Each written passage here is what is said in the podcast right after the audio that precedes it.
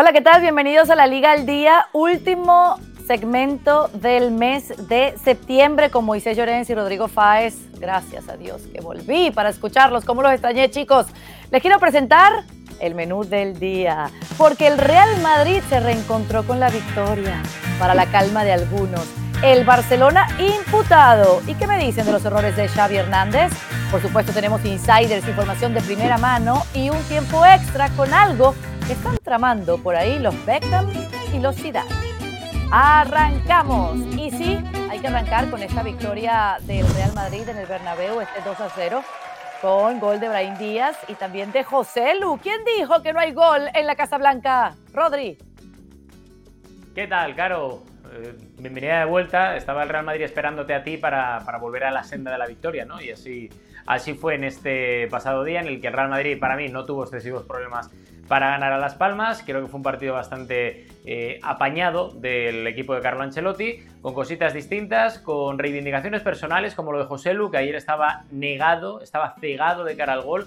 Era imposible, junto con Álvaro Vallés, eh, intentar marcarle al gol, eh, al portero, mejor dicho, de, de Las Palmas, que hizo un partido excelso en el día de ayer y que al final pues consiguió con ese cabezazo abrir un poco ese camino individual para cerrar el 2-0 que había iniciado en la primera parte Brahim justo en el tiempo de descuento, ¿no? Yo creo que ayer nos quedamos con que las rotaciones funcionaron, con que poco a poco volvió Vinicius Junior, con que José Lu le cuesta y no es un hombre que vaya a marcar muchísimos goles, o sea, va a marcar goles, pero me refiero que no van a ser 40, 50 goles como estábamos acostumbrados en la época de Cristiano Ronaldo, pero que de momento es lo que tiene el Real Madrid y lo que tiene que hacer es, eh, digamos, intentar tirar hacia adelante en este año de transición, que debe de llevar al Real Madrid 40 años de transición desde que se fue Cristiano Ronaldo, y sobre todo no conceder atrás, ¿no? que son noticias muy malas las de eh, el propio Rudiger, lo de Álava que llegan con ese, con ese problema muscular ambos, uno con un golpe, el alemán, David Alaba el austríaco con algo más serio, veremos a ver cuántos, eh, cuántas semanas o cuántos partidos se va a perder, pero lo que está claro es que el partido del fin de semana vuelve a ser otra vez el del Real Madrid, porque juegan contra el Girona y dependiendo qué pase con el líder de la categoría en Montilivi, veremos. Te estaba cerrando mucho en mencionar quién es el líder del fútbol español, pero vamos a esperar por ahí porque quiero terminar de, de analizar lo que pasó en el Bernabéu. Eh, de siete jornadas ligueras, en tres ocasiones la portería se ha quedado en cero. Y coincide con ese candado en el medio campo cuando está Chuamení, Camavinga y Valverde. ¿Esa sería la solución para que no conceda el Madrid? ¿Cómo lo viste en este sentido? Yo me alegra de que me alegro de verte de nuevo. Eh, me hubiese gustado más verte la semana pasada cuando el Madrid perdió contra el Atlético de Madrid. No sé qué haces que siempre que pierde el Madrid te escondes. Luego dices que es parcial, pero siempre, te, acabas, ¿eh? siempre te acabas escondiendo. Pero ¿Cómo le fue en Champions al Madrid? al Madrid le fue de, rebote, como siempre, con gol de Bellingham ahí medio llorando. Pero bueno, ganó 1-0, ya está. Dejémoslo ahí. Em, el problema, no, el problema, la, la cuestión es a quién dejó a cero el Madrid. No, no el cuadrado, sino a qué equipos. Es decir, a Las Palmas lo dejó a cero, al Hertha de Berlín lo deja a cero, ay, al Hertha de Berlín, perdona. Al, al, Unión Berlín lo deja a cero y no sé cuál era el otro que lo deja a cero, pero bueno. Eh, ¿Athletic Club? Al Athletic Club lo deja a cero, sí señora. Eh, eh, sí, pero al Athletic Club no interesa. No, no, no, no. No, interesa, no, no, interesa, no, no me acordaba. Es decir, no, no, no es eso. Ah, no es eso. Es mm. decir, eh, y al final, eh, yo creo que el Madrid ayer ganó 2-0. Y al Celta. ante un, equipo, ante un equipo muy modesto, un equipo eh, que va a sufrir mucho por mantener la categoría, un equipo que venía con su plan B, puesto que el partido importante para la Unión Deportiva Las Palmas es el del próximo fin de semana ante las Celtas, ante el Celta, en el Estadio Insular. Pues bueno, el Madrid se aprovechó de, de, bueno, de, la inconsistencia defensiva de la Unión Deportiva Las Palmas en el tramo final de la primera parte, en el última jugada de la primera parte, y yo no creo que sea por ese cuadrado físico que ponga eh, Ancelotti, yo creo que es por la debilidad del rival y por la poca consistencia del rival arriba para, para poder marcar el Madrid. Creo que el Madrid sigue teniendo mucho déficit en muchas historias y en muchos momentos de los partidos me da la sensación de que Ancelotti no tiene controlado para nada, sí, sí el carácter del jugador, pero no lo que quiere de sus futbolistas en este curso. Va cambiando muchas cosas y no da con la tecla. Pero bueno, el Madrid suma y sigue, eh, segundo en la clasificación a un punto de Girona. Y el sábado hay un partido más que interesante, en un equipo que está en plena forma, eh, que el año pasado ya le pintó la cara al Madrid en Montilivi y, eh, y, un Madrid que bueno, que, a ver, que a ver cómo le sale el partido, a ver cómo entra Vinicius de titular y qué hay de diferente la del equipo de Ancelotti. Sí, va a ser espectacular ese partido. Gracias por recordarme que son entonces cuatro partidos que ha quedado en cero la portería, porque hay que sumar ese de Unión Berlín en Champions. Fue contra el Athletic Club, contra el Celta y ahora contra Las Palmas. Estas son las posiciones. Y sí, el líder del fútbol español, el Girona, por primera vez en la historia. Rodri, ¿cuántos años de historia tiene el Girona? para que ahora podamos entender el contexto de lo que significa para este equipo, por lo menos por una jornada entera, ser líderes absolutos a un punto de ventaja del Real Madrid. Partidazo que se va a vivir este sábado, ¿no? Sí, que veremos en las pantallas de ESPN. Yo creo que el Girona hay un antes y un después de lo que, de lo que ha sido, ¿no? En, en la reciente eh, adquisición por parte del City Group, que es el dueño del Manchester City, que tiene sus tentáculos, sus clubes en otros países y en otros continentes, y yo creo que eso ha mejorado de forma sustancial lo que es primero la estructura de un club como el Gironins, que, al final es, eh, es, un, es, un, equipo pequeño, es un equipo que no tiene una masa social fuerte, no tiene una fidelización a lo largo de las últimas décadas importante, porque al final hay gente que es muy del Girona, pero lo normal es ser del Girona y del Barça, ¿no? En esa parte de, de, Cataluña. Entonces, bueno, eh, se está arraigando poco a poco ese sentimiento. Es un proyecto que a nivel deportivo a mí me gusta porque eh, más allá de, ser un pequeño puente para, jugadores que son de propiedad del Manchester City, también es un banco de pruebas importante en el cual Mitchell, su entrenador, está destapándose como un grandísimo eh, entrenador. En ese caso yo creo que no hay más que aplaudir y sobre todo hay un gesto que o un fichaje que esta temporada eh, mide un poco hacia dónde tiene que mirar el Girona, que el año pasado estuvo cerca de meterse en competición europea, por lo menos luchó hasta el final por ello, y solo el fichaje de Eric García este año, que viene del Barça, viene a ser uno de los hombres que, bueno, que era una de las apuestas importantes en su día, más allá del rendimiento que tuvo en el equipo culé, pero que, llega cedido al Girona, y al final estamos hablando de gente importante, de gente que está despegándose a lo bestia, la vuelta de Portu, que venía del Getafe, que creo que también es un fichaje muy importante, donde el colectivo siempre es lo primordial y lo principal y donde las individualidades están dejando su, sello en este inicio de temporada y que está claro que el Girona no va a estar ahí todo el año, vamos, salvo que sea el nuevo Leicester, digámoslo así, va a ser muy complicado, pero oye, que les quiten lo bailado a los de Quique Cárcel y compañía, que es su director deportivo, que creo que están haciendo muy buen trabajo. Por cierto, Quique Cárcel, que fue compañero mío de escuela. Ah. Compartíamos pupitre, Quique Cárcel y yo. Está claro aquí. No, no, sin duda, ¿eh? a mí, que estoy en ESPN, ¿me entiendes? Siempre. no, no a ti, no como a ti. Oigan, oigan, 93 años de historia el Girona y por primera vez están líderes.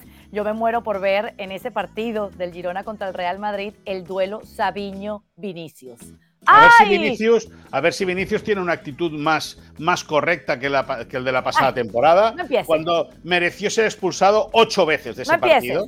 No, no, empiezo, te digo lo que hay. Claro, Claro, ten en cuenta una cosa, que hay cosas de Vinicius que nosotros ni nos acordamos, pero que Moisés las tiene aquí grabadas, ¿eh? vosotros sois, vosotros sois madridistas y os tengo que recordar las cosas. No, no, no, no. nosotros no, no, no, no, istas, istas sois, istas sois, istas sois, pero bueno, el prefijo cambia. ¿Quieres hablar del Barça? Porque ya les invité a que no se pierdan este partido del día sábado. Ahora hay que subir el telón del Fútbol Club Barcelona, que está imputado por el caso Negreira. Explícanos esto, Moisés. Bueno, pues hoy eh, ya, tardaba que el altavoz mediático madridista explicase un nuevo capítulo del caso Negreira, algo que no ha agarrado por sorpresa en el Barça. El juez lo imputa eh, de, delito de cohecho, que vendría a ser. Eh, un delito más grave que, lo, que, se llama la propia corrupción, es decir, déjame porque eh, tengo que mirarlo, porque a mí estos temas se me escapan y no quiero engañar a nadie, no, quiero, me gustaría explicarlo bien. Este es eh, un tipo penal que no exige demostrar la adulteración de partidos concretos, que contempla condenas más, más graves que la corrupción y que se tendría que resolver con un tribunal popular. Eso es un dato significativo, es decir, eh, eh, no sería un juez el que dictaría sentencias, sino que sería un tribunal popular el que vendría a eh, decir si la cosa sigue adelante, si son culpables o inocentes. En el Barça, Caro, no ha generado sorpresa el que se filtrase esta noticia. Los penalistas, los abogados penalistas del Barça, ya hace tiempo que están trabajando con esta teoría. Eh, lógicamente, cuando sale algo del caso Negreira, que es algo vergonzoso, porque es vergonzoso, eh, se genera mucho ruido mediático, pero en el Barça siguen estando muy tranquilos, siguen estando calmados, a la expectativa de que le reclamen información. Hay que recordar que además del Barça, de Negreira, del hijo de Negreira, están imputados también Sandro Rosell y José María Bartomeu, eh, los dos presidentes del Barça anteriores a Joan Laporta, que en su periodo de mandato del 2003 al 2010, eso ya está prescrito, por lo tanto, no puede ser juzgado. Eh, a ver, la noticia impacta. La noticia impacta, lógicamente. Y para los haters que hablan sin tener ningún tipo de conocimiento y que se les llena la boca con el caso Negreira sin saber de lo que están hablando, pues evidentemente es carnaza. Pero ya te digo, los penalistas del Barça están trabajando en eso. Es una acusación grave, ni más ni menos, que es una acusación grave. Pero bueno, va a tener que trabajar mucho la justicia para, de aquí un tiempo, porque esto no tiene que ser inmediato, sí de aquí un tiempo, empezar ya a ponerle luz a tantas eh, sombras que hay sobre el caso Negreira. Sí, superar la página. pero pero déjame, déjame que te diga, sigue sin haber, y eso lo remarco mucho para los haters, ni una prueba que involucre al Barça y un árbitro beneficiándolo al, club, al equipo. Es decir, que al principio cuando, cuando se comenzó, cuando los compañeros de Radio Barcelona en la cadena SER destaparon el caso, mucha gente interpretó como que el Barça había comprado árbitros. No, no. El Barça utilizó, o alguien del Barça utilizó al vicepresidente del Comité Técnico de Árbitros para darle un dinero y veremos si para que se lavase ese dinero y dónde fue a parar. Pero que quede muy claro que no hay ni una prueba que incrimine, a menos que se sepa a día de hoy. Mañana puede ser otra cosa. A día de hoy no hay ni una prueba que pueda incriminar al Barça que por haber pagado al, comité, al vicepresidente del Comité Técnico de Árbitros haya tenido un arbitraje a favor. Bueno. Imposible demostrado hasta el momento. Pero por eso es importante esto de la imputación, que vayan a un juicio y que presenten todas las pruebas de que no fue juicio, así. Pero Me claro, parece fantástico para, que se vayan todas las dudas de los haters. No, claro, pero es que el juicio, el juicio y la imputación ya estaba así. Lo grave es el, cohecho, ¿no? Que va un paso más de la corrupción. Por eso se pone el caso en ese sentido interesante. A ver cómo lo explica Negreira, Enrique Negreira, del cual dicen que ahora tiene Alzheimer, y su hijo, a ver por dónde salen y qué, eh, qué camino toma todo esto. Rodri, ¿tú quieres decir algo de este tema o de una te pregunto las debilidades del equipo de Xavi ante el Mallorca? No, porque debilidades eh, ya las vimos y las comentado, pero es que, a ver, yo sobre este asunto no es cuestión de haters o no haters, hay una sombra de duda importante sobre no el, Barça, no el Madrid. Sombra de duda no es acusar. Es decir, que exista la duda está muy bien, pero tú no puedes decir nunca que el Barça compra un árbitro. Bueno. Ah, no, no, no, no, no, no, no, voy ahí, voy ahí. el problema que tenéis, Moy, es que no me dejas acabar. Y, estoy empezando y no llevaba ni cinco segundos. No, no, pero es que, es, que, es, que, a veces. Que veo un poco que, en el Barça argumentas muy mal y, te tengo que ayudar. los ánimos un poco encrespados. Ahí está. Bueno, es un O sea que vamos a ver. Hay una sombra de duda en cuanto a la limpieza de la competición en general, porque hay mucha gente que no entiende que el Barcelona ha estado pagando durante muchos años con presidentes diferentes, con directivas distintas que no se pueden ver entre ellos, pero que han mantenido los pagos y que incluso los han subido al segundo del Comité Técnico de Árbitros. Y eso ya es una sombra de la duda sobre las competiciones y sobre la limpieza del fútbol español a nivel no nacional, sino a nivel internacional. Y es algo que no compete solo ni al Barça ni al Madrid. Compete al Barça, al Madrid y a todos los equipos que han pasado por primera y segunda división. Eso lo primero, porque estamos focalizándolo siempre en las trincheras de marras de Madrid, Barça, Barça, Madrid, que es eh, lamentable. Y al final estamos hablando de que otros equipos pudieron haberse sido, eh, sí sé, sí sé eh, confirma todo esto, de confirmarse, estamos hablando de que algo ha pasado. Ahora, ahora, Sáquenme de duda. Que se tiene que demostrar, porque una cosa es ser imputado y otra acusado, pero, pero una, o condenado, mejor dicho. Pero una cosa, claro, a lo que voy yo es que a nadie del fútbol español y a nadie que tenga dos dedos de frente le parece normal que alguien, sea por sobornos, por eh, trato de árbitros favorable o en contra, a nadie del fútbol español que tenga dos dedos de frente, y hablo ya de directivos, le parece normal que un club haya estado pagando durante X años 7,5 millones de euros al número 2 del comité técnico de árbitros. a nadie le parece normal. y eso no son haters. No, no, pero si el hater no es por ti, Rodrigo. No, no, es por porque es que da la sensación de que solo el hater, No, el hater es el que te insulta luego a ti. Esos son los haters. Eh, pero déjame, déjame, que te, déjame que te, que te remarque una cosa que, que tienes toda la razón. Pero es que a la gente hay que explicarle yo creo que bien las cosas. Aquí el tema está, el tema está en que es verdad que se ha robado dinero del Barça. Entra por una puerta y sale por otra puerta. Y el recorrido de ese dinero es lo que se está investigando. ¿Dónde ha ido a parar? ¿Por qué se ha utilizado a Enrique Negreira? Por lo que sea, no lo sabemos. Ahí es donde tiene que estar la explicación del juez. Que el Barça que es una vergüenza, es vergonzoso. Que se hayan prestado a hacer eso, eso no tiene ningún tipo de discusión. Ninguno. Y es más, el juicio social, que es muy feo, mientras no haya una sentencia, ya está eh, eh, eh, etiquetando a cada, a cada uno como la gente quiere. Luego, lógicamente, también sucede que públicamente se juzga a alguien y luego resulta que es inocente y aquí no pasa nada. ¿Ok? En eso estamos. Perfecto. Perdona, Caro, dicho esto, insisto, en el Barça, gente de antaño y gente de ahora sigue diciendo que ninguno, sigue diciendo y sigue asegurando que ninguno, ni un céntimo de, esos 7,5 millones de euros, ni uno ha ido para comprar un árbitro. Veremos en qué acaba. Ahora, a todas estas, la UEFA no ha cerrado la investigación del caso Negreira, ¿verdad? No, no, los dos inspectores eh, dieron eh, por buenas toda la documentación que requirieron, que no, que no fue poca. Ceferín mantuvo, el presidente de la UEFA mantuvo una reunión, Alexander Ceferín, con Joan Laporta, en la cual el presidente del Barça le explicó cómo estaba el, caso y le presentó la documentación que Alexander Ceferín le pidió. Y el Barça eh, sigue compitiendo en Europa. Evidentemente, cuando empiece el juicio y cuando empiece a valorarse todo y empiece a tener respuestas a todas las preguntas que a día de hoy la gente se hace, pues evidentemente ya tendremos eh, conclusiones definitivas al caso. Claro, y esto ha dado un vuelco total con esto de la imputación y del cohecho.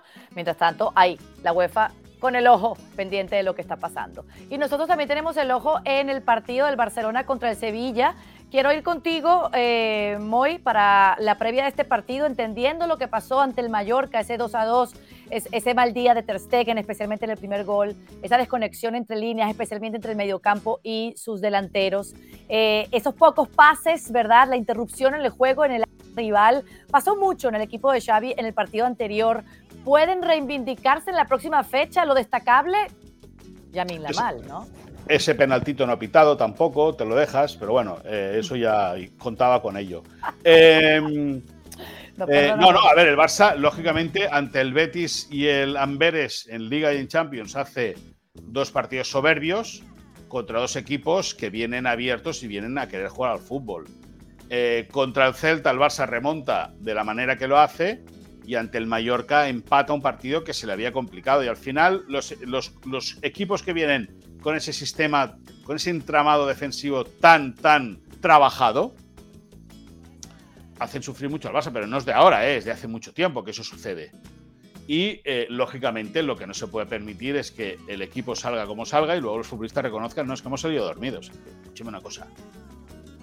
Es que nadie va a trabajar dormido. Bueno. Nadie va a trabajar dormido o no haría bien ir a trabajar, porque si, un transportista se va a trabajar dormido, malo, allá vamos. Es decir, eh, y Xavi dice que ve, que analiza, que comenta, eh, eh, que, le tratan de sacar hasta, hasta la última coma todo para mejorar el juego del equipo. Y el juego del equipo sigue trabándose cuando el centro del campo está poblado y cuando la defensa es de 5. el juego del Barça sigue siendo muy previsible. Al Barça hay partidos y hay momentos que le falta fútbol. Y lo llevamos diciendo desde hace tiempo. Que luego tienes una figura como la Miña Mal. Sí. ¿La mete en la derecha? Sí. El Barça carga el juego por la izquierda. Es decir, quedan dentro del, entramado que tiene montado Xavi, que tiene pinceladas muy divertidas y tiene pinceladas auténticas y tiene pinceladas propias del sello Xavi Hernández, es verdad que al equipo le queda progresar en muchas cosas y el partido de mañana contra Sevilla, que es un equipo también muy trabajado en el aspecto defensivo, al Barça se le puede complicar. Claro, y para ese partido de contra el Sevilla, otra vez sin Frankie de Jong, sin Pedri y con el Porto a la vuelta de la esquina. Pero en esta lista de convocatoria está otra vez Fermín Torres, ¿verdad? el, López, eh, López, perdón, Fermín, Ferran Torres, Fermín López, convocados para este partido importantísimo, Rodri. Sí, a mí eh, yo estoy enamorado de Fermín mm. y lo digo abiertamente porque me da la sensación de que es el típico jugador que se ha tenido que eh, trabajar, el volver. Eh, me da la sensación además de que Xavi, tal y como le escuché durante el verano a Moy, ha confiado mucho en él. Digamos que es un proyecto de, jugador para llegar al primer equipo y me gusta el rollo que tiene, el flow, ¿vale? Me encanta. Y encima tiene gol, que es algo que, más allá del hambre que, pueda tener él a nivel individual creo que es muy positivo, bueno, para el Barça y para el fútbol español en general, ¿no? luego sí que es cierto que que, estoy de acuerdo en que al Barça le falta fútbol. Yo he pedido aquí en esta tribuna muchas veces que el Barça tiene que jugar mejor, porque no le vale con ganar, no le vale con lo que ocurrió el año pasado, porque si no, no sería el Barça, sería otro equipo diferente. Pero también creo que, que está en ese camino, está en ese camino, y al final con tantos cambios que ha habido y con las bajas que tiene de vez en cuando, hace que haya cierta intermitencia y sobre todo para mí hay un nombre encima de la mesa que para mí es la clave eh, cohesionadora de, lo que ocurre en el Barça, ¿no? Y para mí es Frenkie de Jong. Y para mí este mes eh, pienso que es un mes importante en el que Frenkie va a estar fuera de, los terrenos de juego. Vamos a ver cómo reacciona el Barça. El otro día lo vimos muy de aquella manera, con alguna carencia pero a mí me parece esa clave que enlaza muy bien la defensa, ayuda, se incorpora al ataque, está cada vez teniendo más importancia y más presencia en jugadas clave y es un reto para, para Xavi Hernández, con una plantilla muy completa para mí, eh, mucho más que el año pasado con la llegada de Cancelo y Joao Félix, pero creo que justamente en el centro del campo, que es donde suele marcar la diferencia el Barça, vamos a ver si echa uno de menos a Frenkie de Jong, que yo estoy seguro, pero vamos a ver si lo palían de alguna forma con Uriel Romeu o con quien sea, pero, pero creo que va a ser una Bueno, para esta convocatoria, este partido que les presentamos, no se pierdan por la pantalla de ESPN Deportes en los Estados Unidos y por nuestra app en ESPN Plus. Convocados los Joao, los Gaby, los Íñigo Martínez, Lewandowski, Ferran, Rafinha, eh, Romeu, Gundogan, Koundé. Bueno, ahí está la lista de 32 jugadores de Xavi a la disposición de todos ustedes de cara a este partido que se verá por nuestra pantalla. Vámonos con los insiders. ¿Quién iba a decir, Rodrigo, que hay preocupación con el 4-4-2 de Ancelotti en el vestuario blanco? Explícanos. Sí, a ver, ya es una cosa que viene desde, desde la gira de Estados Unidos, ¿no? Cuando empieza Carlo Ancelotti a decir que, van a cambiar, sobre todo con una frase clave que es que el equipo se tiene que adaptar a la calidad de Jude Bellingham, que lo dijo antes del partido, creo que fue en Dallas, eh, antes del clásico para que la gente se pusiera un poco las pilas. ¿no? Eh, el 4-4-2 no acaba de convencer al vestuario del Real Madrid. Eh, interpretan que sabiendo que la plantilla es la que es y que hay muchas carencias atrás, adelante, con la ausencia de un delantero clave, con la ausencia atrás de Militado, interpretan que son demasiados experimentos para hacerlos en una temporada muy complicada en la que ya se ha visto que a la mínima de cambio que el, que el Real Madrid ha pinchado, la crítica se ha cebado con, con ellos y creen que sería algo más conservador hacer un cambio eh, más paulatino, más a medio largo plazo que más a corto plazo. Lo que pasa es que también es cierto que por el otro lado preguntas al cuerpo técnico y te dicen, pues sí, podrían, pueden tener razón los jugadores del Real Madrid, ¿no? Pero, pero es que no tengo delanteros para un 4-3-3 porque no puedes depender 100% de José Lu y tienes que darle brillo al único gran fichaje que ha llegado este año que es Jude Bellingham. Y de esa forma con el 4-4-2, con el rombo y con Jude Bellingham en punta, le das mucha más presencia a nivel de ataque, ayuda mejor y más a los Vinicius y Rodrigo, que son los teóricos titulares, y sobre todo Vinicius puede llegar más al área para intentar marcar más goles. Entonces, claro, es una especie de debate futbolístico y sano, ¿vale? Que esto nadie lo malinterprete como que es una especie de eh, de vendetta o de polémica dentro del vestuario, no, es algo muy sano, es un intercambio de pareceres entre unos y otros y ya está. Entonces, eh, Ancelotti ha sido muy práctico también, ha ido cambiando de vez en cuando en ciertas fases de partidos a 4-3-3 en fase ofensiva, manteniéndose 4-4-2 en fase defensiva y veremos a ver cómo acaba y si se adapta finalmente y sobre todo, más que adaptar, si le convence a este hombre que tenemos ah, el señor Ancelotti, que se va después de esta temporada a dirigir la selección brasileña de fútbol. Señor Moisés, ¿cómo está la relación Lewandowski-Lamin Yamal? Pues estaba preocupado Lewandowski por Lamin Yamal. O sea, Lamin es un niño de 16 años que tiene una magnífica relación, lógicamente, con todos sus compañeros. Y los más veteranos temen por eh, la salud física, sobre todo, del futbolista hispano-marroquí porque es un niño que está en fase de crecimiento, porque es un, niño que evidentemente aún no ha consolidado eh, eh, eh, su, cuerpo, es decir, está creciendo constantemente, está se está fortaleciendo. Y Robert Lewandowski entiende que el fútbol de día de hoy es muy exigente, que los laterales, te pongo un ejemplo, Damián Suárez, el uruguayo, iba a decir barra otra cosa del, pero no digo nada, del Getafe, pues gente muy dura y el fútbol español tiene en, sus defensas tiene futbolistas realmente contundentes. Y a Robert Lewandowski, que admira el desborde, la clase y la calidad de la Miña Mal, le preocupa, evidentemente, el que la Miña Mal pueda ser entrado violentamente por algún, por algún rival. Por eso lo protege mucho, por eso ah, le intenta dar muchos consejos, intenta hablar mucho con él y lógicamente Lewandowski detecta que el, futbolista del cual él es el doble, ya no el doble mayor, es más mayor que el doble de la edad de, de, Robert Lewandowski. Eh, Lewandowski tiene 35, el niño tiene 16. Esos 19 años de diferencia hacen que eh, Lewandowski trate de, entre comillas, apadrinar a la niña mal con consejos con el fin de que trate, lógicamente, de evitar eh, golpes y trate de eh, ser lesionado por, por algún rival. Ah, qué interesante. Fijaos una cosa, Caro, y perdona que te corte. Cuando Yamin Lamal nació, Lewandowski recibió la negativa a jugar en el Sporting de Gijón porque su representante le ofreció. Kucharski, Kucharski, era Kucharski, ¿eh? Kucharski, César y Kucharski. Espectacular. Bueno, una especie de mentor en el campo. ¿Qué más quiere Lamin Yamal para seguir este gran camino a su corta edad? Rodri, ¿hay protestas por la planificación deportiva del Real Madrid? Sí. Sí, sí, sí que hay malestar en ciertos sectores del club incluso que, que, no acaban de entender por qué el Real Madrid, sabiendo que no ibas a tener a Courtois, sabiendo que no ibas a tener a Eder Militao, sabiendo que no llegó Mbappé en ningún otro delantero para cuadrar esos eh, goles que habías perdido con Benzema, nadie entiende por qué en esas dos líneas el Real Madrid no se ha reforzado, ni un plan B arriba, ni nadie para, para suplir a Militao. ¿Y qué pasa? Que al final te traduce, se traduce todo eso en que de cara al partido contra el líder, Girona, este fin de semana, pues tienes entre algodones a Rudiger, que por un golpe no sabemos si va a llegar o no, y a Álava, que parece una lesión muscular que todavía no sabemos exactamente hasta cuándo le va a dejar en el dique seco. Y eso es un problema, eso es un problema que ha suscitado quejas internas en el club, que, que le piden un esfuerzo no en el mercado de invierno, pero sobre todo de cara al próximo verano para que no se vuelva a repetir. Todo el mundo sabe que además es una época, un año de transición, como decíamos antes, que da la sensación de que esta época de transición o temporada eh, se perpetúa a lo largo de los últimos 4 o 5 años, desde que se fue Cristiano Ronaldo,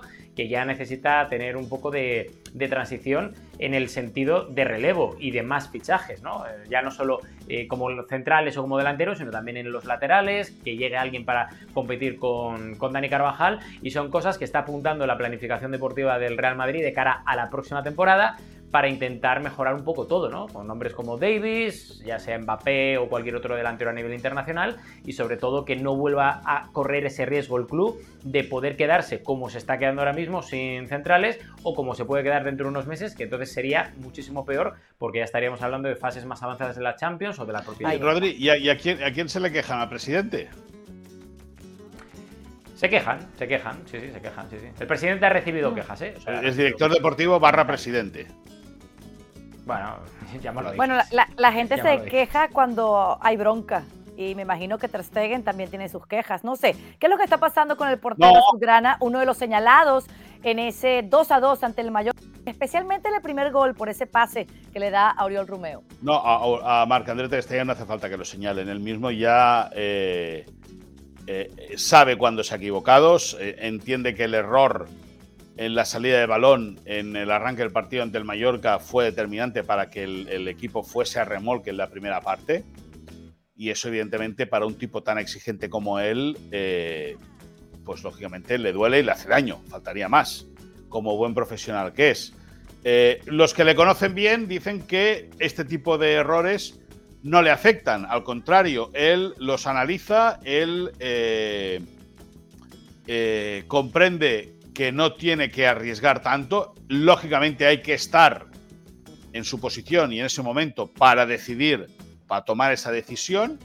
Lo que está claro es que Ter Stegen tiene bronca consigo mismo porque consideraba que el partido ante el Mallorca, siendo el capitán, era un choque para poder ganar y el equipo consiguió el empate. Eh, eh, le duele, la bronca es no poder haber salido de Palma eh, o, no poder haber seguido saliendo de Palma como líderes de primera división, pero bueno, Ter Stegen ha aprendido o, ha analizado todo lo que ha hecho mal o todo lo que hizo mal el partido ante el Mallorca, evidentemente ya ante el Sevilla va a tratar de poner remedio. Luego, deja que te diga, claro, la gente está diciendo, es que el Barça ha recibido tantos goles en siete jornadas como en 25 26 de la pasada anterior. Ya, es que lo del anterior era lo anormal. Es decir, eh, recordemos que el Barça ganó muchos partidos por 1-0.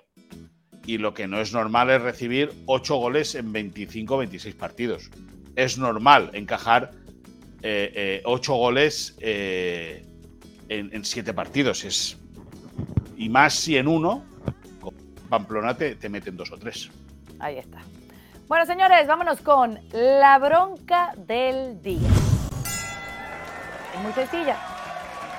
Ni el Barça ni el Madrid lideran la Liga Española de Fútbol. Es el Girona.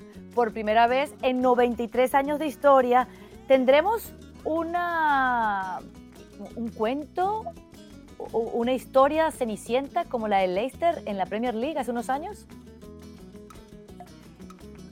Rodri, arranca.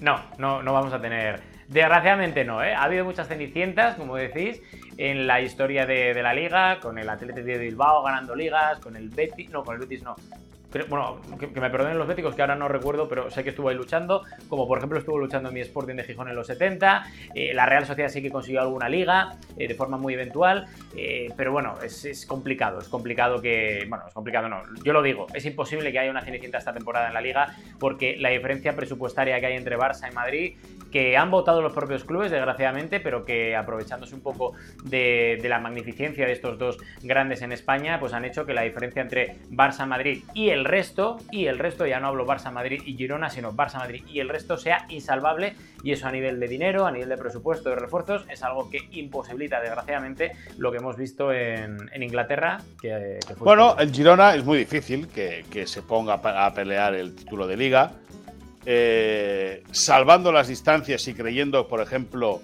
que otros equipos años anteriores, como fue el Valencia o la Real Sociedad, el Valencia sí que llegó a ganarla, recuperándole muchos puntos al Madrid, y la Real Sociedad se quedó a una victoria de poder alzar el trofeo. Eh, lo del Girona es muy difícil que eso suceda. Es cierto que la plantilla está muy, muy bien compensada. Y es cierto que tiene un entrenador que eh, sabe lo que quiere de cada uno de sus jugadores y los futbolistas entienden perfectamente el rol que les pide su técnico. Es difícil, es muy difícil. Pero bueno, ahí está el Girona, ¿no? Eh, eh, el objetivo sigue siendo la permanencia. Tienen la mitad del camino hecho en siete jornadas, ya con casi 20 puntos. Recordemos que la salvación se calcula entre 40 y 42. Tienen prácticamente la mitad del trabajo hecho y lógicamente, una vez acabada la primera vuelta, a ver cómo termina ese tramo inicial de, campeonato, eh, que se, soñar es gratis, que es muy difícil, sí, que parece imposible, sin ninguna duda. Pero bueno, si el Barça no gana la liga, vamos a ver si el Girona es capaz de meter el zarpazo, porque dudo que el Madrid pueda ganar el campeonato. Eh, yo lo que dudo es que una vez conseguida la permanencia, el Girona pueda estar ahí. Yo creo que van a luchar, porque me gusta y conozco ese vestuario bastante, pero, pero al final van a decir, mira, objetivo cumplido, aquí estamos porque nos manda el City en muchos casos, eh, es un equipo puente para otros eh, equipos más grandes en Europa, porque el City así se lo dice a los jugadores, y creo que eso imposibilita que, pueda hacer algo más allá de meterse en Europa, que yo creo que ahí sí que puede, puede llegar hasta el final, pero con el título, yo es que sinceramente lo veo imposible. Bueno, le sobraron 7 segundos, ¿ah? no se ensarzaron mucho. Si hubiese sido otro equipo, el Atlético de Madrid o algo, seguro que la bronca es más importante. Es que los dos queremos mucho el Girona, ¿me entiendes? Sí, Un ¿cómo equipo no catalán. ¿Cómo no te voy a querer? Sí. Rojiblanco, que es importante. Catalán también, que es importante. Un tiempo extra, porque qué belleza, la realeza. es medio inglés. La realeza, los galácticos. más catalán que el Gijón es. Anda, hijo, hijo. El, perdona, el Sporting, ¿eh? Perdona, perdona, perdona, perdona, perdona, perdona, más catalán. Te recuerdo que si el Girona está ahí es por unos ingleses que viven en Manchester y no precisamente por la gente que vive una cosa. En ¿Y qué estás ¿eh? diciendo? ¿Que el, que el Gijón, que el Sporting que está en segunda porque hay unos mexicanos? ¿O qué, qué me estás diciendo eso? Hombre, si quieres. No, no, no, no, yo te digo, o sea. ¿Quieres que los ingleses, porque están los ingleses, ¿qué? porque están los mexicanos en el, en el Sporting, en el Sporting están abajo. Bueno, escúchame una cosa. No, no, yo no alardeo, yo no alardeo. Es lamentable que le sobran, le sobran segundos en la bronca del día y me vienen a empañar mi tiempo extra. Ustedes son como los niños malos de la clase, ¿ah? Incontrolables, rebeldes. Malísimo, ¿Me dejan? ¿Me Sin causa, rebelde güey. ya saben que el Inter Miami en casa perdió la final de la US Open Cup allí en la MLS contra el Houston Dynamo, partido donde no jugó Leo Messi, pero partido que reunió a la realeza. Zinedine Zidane y David Beckham, los galácticos, otra vez juntos. Y eso. Oye, Carolina, ¿cómo, ¿cómo me lo pasé yo en la final de la Copa del Rey Real Madrid-Zaragoza en Barcelona con los Galácticos? ¡Oh! ¿Cómo disfruté? Ahí está Sidán con Jorge Más. Ahí está Sidán con Jorge Más. Explíqueme estas juntas. ¿Qué andan tramando? Bueno, lo que, lo que voy a decir es un, es un, recado que le voy a dar a unos influencers que se fueron desde España, eh, a los Buller, a Robert PG, a Coxo, a Adri Contreras y a Laura Vizcaíno que se fueron para allá para ver el partido de Messi y gafaron a Messi. Así que desde aquí un abrazo, muchísima eh, suerte en el viaje de vuelta y que no vuelvan a bajar Por cierto, Rodri, Rodri la Lucía es fan de los Buller, ¿eh? Mi hija Lucía es fan de los Buller, ¿eh? Hombre, normal. Escucha, tú te metiste con los Buller una vez, ¿eh? No te acuerdas, pero tú te metiste con los, Buller, una Buller vez. ¿eh? son gente del, del, fútbol sala Castelldefels, son buena gente, hombre. Son gente de bien, pero son un poco gafes. Oye, yo los vi. Oye, que, perdona, Caro, hay, que hacer hay que hacer un encuentro de los Buller con la Lucía, ¿eh? Se los tienes que presentar, ¿eh? Ok, escúchame. Yo los vi junto a estos dos y dije, ¿será? Que ya tenemos el reemplazo del Tata para el Inter Miami. Pobre Inter de Miami, desea algo mejor. Anda. Ah, ok. No sé qué vas a conseguir mejor que Zinedine Zidane, lo que hizo con el Madrid, ¿verdad? Esas tres Champions, en fin. Hay demasiado, demasiada tela para cortar. Pero qué lindo verlos a los dos. La foto perfecta, ¿no? Con esos pedazos de personajes del fútbol español. Ahora, ahora, bueno, uno dueño de un equipo, el otro sigue en tiempo sabático, ¿no? Ahí está entre Bilbao y Eibar, donde juega su hijo. Por ahí va Zinedine dando vueltas por Europa. Disfrutando el mundo.